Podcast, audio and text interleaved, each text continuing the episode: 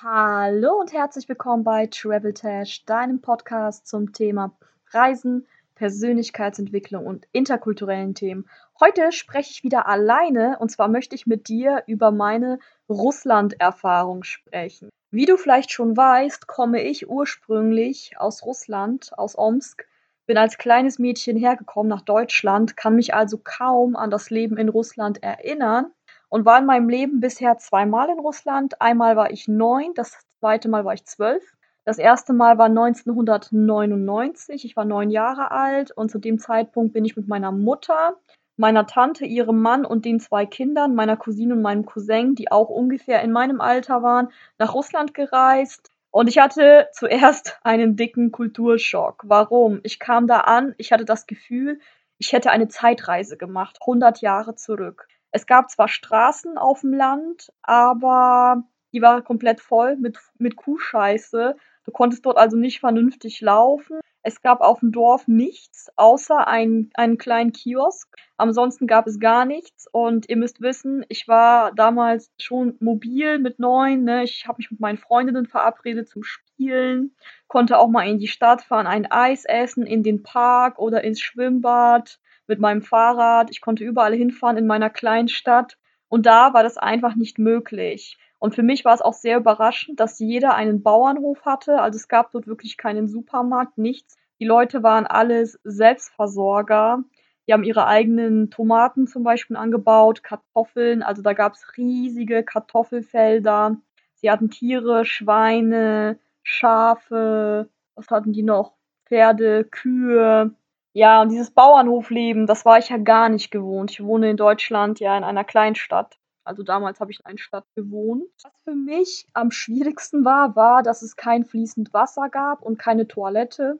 Es gab wirklich nur ein Plumpsklo. Das war so ein kleines Häuschen aus Holz. Unten im Boden ist ein Loch, wo du dann reinkackst oder reinpisst. Und es war für mich so schlimm. Ich glaube, die ersten Tage war ich gar nicht auf Toilette, weil ich mir dachte, oh mein Gott, wie soll ich denn da auf Klo gehen? Man kann sich nicht mal hinsetzen. Im Sommer hat es auch mega gestunken. Es hat für mich so eine große Überwindung gekostet, diese Toilette zu benutzen und abends und nachts sowieso nicht. Meine Cousine und ich haben uns immer erzählt, wie sehr wir uns gruseln, da nachts oder abends auf Klo zu gehen, weil es dunkel ist, es gibt keine Laternen und du weißt einfach nicht, wer sich da im Dunkeln versteckt. Das war am schlimmsten. Was auch komisch war für mich, war, dass ich meine Zähne draußen putzen musste, auf dem Hof. Wasser gab es ja nicht, das wurde aus einem Brunnen geholt. Also jede Familie hatte einen Brunnen und auch die Einrichtung war ganz anders als bei uns. An der Wand hingen Teppiche. Also meine Verwandten hatten nichts an Entertainment, nur einen Fernseher und sonst nichts. Ich konnte mich dort eigentlich nicht beschäftigen, nur draußen spielen mit den anderen Kindern.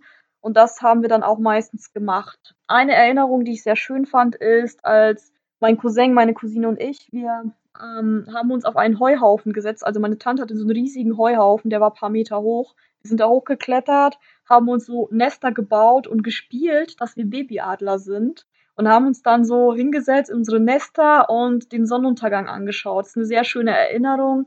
Und woran ich halt denke, wenn ich an Russland denke, ist wirklich dieses einfache Leben, dass du als Kind dieses einfache Leben kennenlernst und lernst, damit klarzukommen, ohne deine ganzen Luxussachen klarzukommen. Also ich habe dort ja auch nichts mitgenommen. Ich hatte nur irgendwie ein oder zwei Kuscheltiere mit. Meine Cousine hatte nicht so viel Spielzeug in Russland. Die hatten dort sehr wenig Spielzeug und das meiste Spielzeug war auch kaputt. Also war auch nichts zum Spielen da, wie ich das zu Hause kenne. Fernseher gucken wie zu Hause. Hier damals habe ich Pokémon und Sailor Moon geguckt. War auch nicht drinne. Also was machst du den ganzen Tag? Du bist den ganzen Tag draußen in der Natur und lernst das Leben kennen. Ich weiß noch damals, ich glaube, ich durfte sogar mal eine Kuh melken, hatte echt Angst davor, weil die Kuh sich dann auch noch so bewegt hat. Ich war ja dieses Leben mit Tieren, also mit so großen Tieren, nicht gewohnt in Deutschland. Ja, das zweite Mal war ich 2002 in Russland, da war ich zwölf, das war nur mit meiner Mutter und meiner Tante. Also meine Cousine und mein Cousin waren nicht dabei. Und da habe ich mich echt ein bisschen einsam gefühlt, weil das schon das Alter ist, in dem du dann auch mal ins Kino gehst mit Freundinnen und du auch schon selbstständiger bist und nicht so viel mit den Eltern unternimmst. Ja, und es war für mich halt echt komisch. Ich weiß noch, dann gab es auf dem Dorf so einen, ja, wie ein Tümpel oder ein kleiner See. Und dort konnte man schwimmen. Dann bin ich halt auch immer zu diesem See gelaufen und bin halt geschwommen. Und was mich überrascht hat, ist, dass die Mädels, die Mädchen aus dem Dorf dann zu mir kamen und ja, du kannst schwimmen? Ich so, ja, natürlich kann ich schwimmen, ist so normal in Deutschland. Jeder kann in Deutschland schwimmen mit zwölf. Ja, wir nicht. Und da habe ich schon so gemerkt, wie gut ich es eigentlich habe, weil diese Sache für mich selbstverständlich war, dass man schwimmen kann. Aber dort nicht. Dort gab es auch keinen, der ihnen das Schwimmen beibringt. Und zu dem Zeitpunkt war es so, dass die Kinder einfach keine vierte Klasse hatten. Die sind von der dritten Klasse direkt in die fünfte gekommen, weil denen einfach die Lehrer gefehlt haben. Also ein ganz anderes System als bei uns, wo alles geregelt ist, auch mit Sprachen, mit Fremdsprachen. Du hast an einigen Schulen hast du Glück in der Stadt und hast ein bisschen Englischunterricht. Auf dem Dorf hast du manchmal vielleicht Deutschunterricht oder Französischunterricht, je nachdem, ob du Lehrer hast oder nicht. Es gab damals auch einfach kein geregeltes System. Das bin ich ja auch gewohnt in Deutschland gewesen. Und was ich ganz cool fand, mein Onkel war damals 17, also es war der jüngste Bruder von meiner Mutter und der hatte ein Motorrad und der hatte ja auch gar keinen Führerschein, ist mit dem Motorrad einfach so rumgefahren und hat mich dann immer ab und zu mitgenommen mit dem Motorrad. Das war auch echt so ein Gefühl von Freiheit. Und das hast du natürlich in anderen Ländern wie Deutschland nicht. Hier ist ja alles sehr geregelt, was ja auch positiv ist, aber dieses Freiheitsgefühl, dieses durch die Schlaglöcher fahren mit dem Motorrad, ist echt ein lustiges, geiles und interessantes Gefühl. Ja, was für mich auch überraschend war, war, dass die Leute dachten, ich sei reich. Kam da an und ich war auch der Mittelpunkt irgendwie. Ich war gar nicht so viel Aufmerksamkeit gewöhnt. Im Dorf wusste jeder, wer ich bin und wo ich herkomme. Und Leute haben mich gefragt über das Leben in Deutschland und die haben mich gefragt, ob bestimmt, dass alle Deutschen Nazis sind. Ich konnte damals mit diesem Begriff auch nicht so viel anfangen. Einige alte Leute haben mich auch als Faschistin beschimpft und äh, Kommentare abgegeben wie, ja, ich habe gegen deinen Großvater im Krieg gekämpft und so. Und ich habe mich zu dem damaligen Zeitpunkt jetzt nicht so viel mit Deutschlands Geschichte auseinandergesetzt. Ne? Ich war neun und zwölf, mich haben andere Sachen interessiert. Man hat das vielleicht mal ein bisschen in der Schule gehabt, ich glaube in der sechsten Klasse vielleicht, aber so viel Sachen da wusste ich auch nicht, ja. Und es war für mich sehr seltsam. Genauso wurde ich gefragt, ob es stimmt, dass Geld auf Bäumen wächst in Deutschland und ob es stimmt, ob alle so reich sind.